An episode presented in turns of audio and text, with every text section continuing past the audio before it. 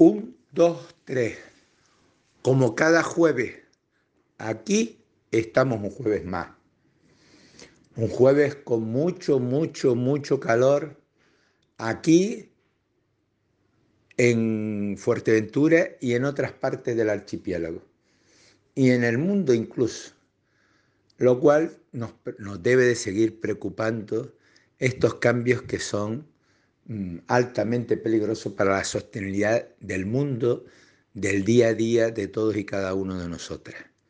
Pero bueno, ese es el quehacer cotidiano y el que hay que seguir afrontando.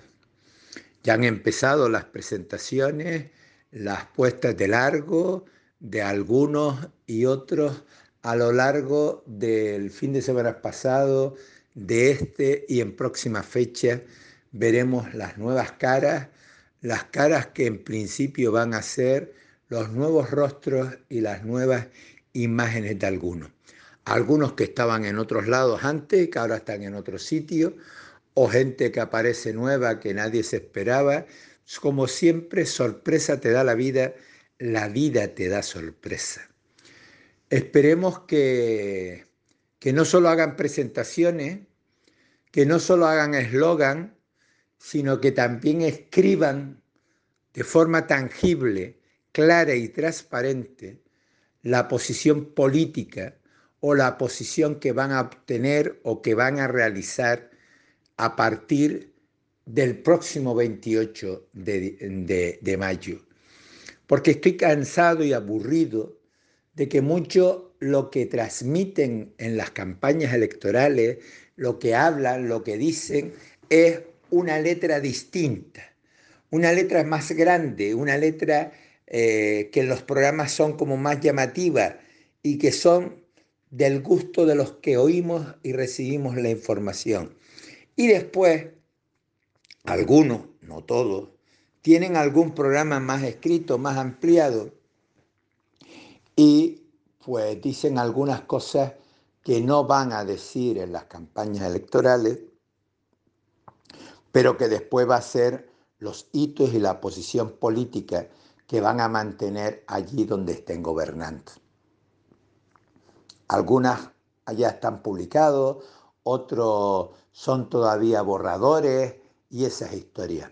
Algunos mm, son actos, lo digo porque alguna cosa uno va leyendo, la posición que han tenido con Canarias los partidos que gobiernan en Madrid y digo los porque no solo hay uno, eh, y no solo hay dos, sino hay más de uno indirectamente gobernando, que, que quieren quitarnos los fueros de Canarias de una forma tangible. No es que no lo estemos inventando. La posición de, contra REF, la posición en contra del 75% del transporte de, de mercancías y de ciudadanos que tenemos hoy garantizado vía REF, que no nos lo dio España, que nos lo dio Europa, y quien lo ha ratificado es Europa, no lo quieren quitar.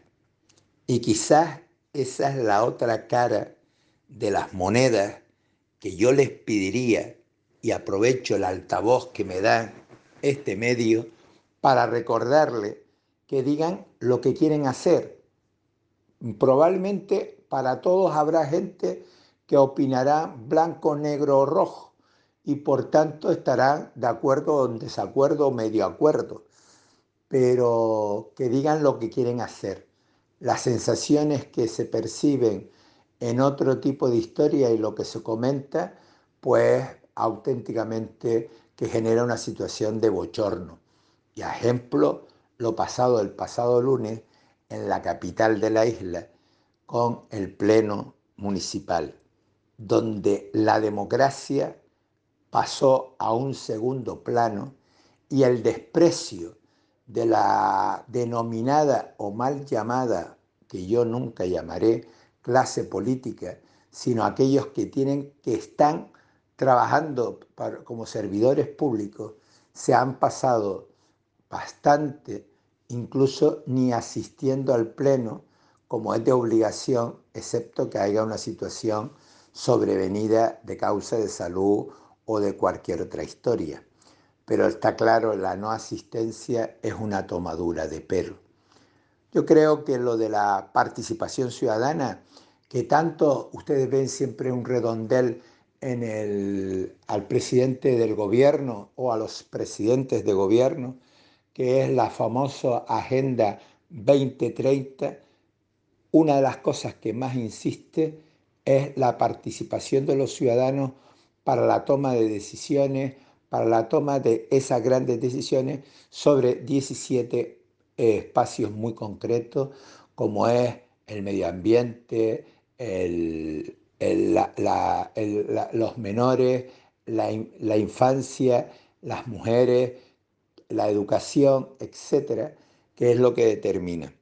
Pero hermano, lo tienen puesto, pero la praxis pasa a otro sentido.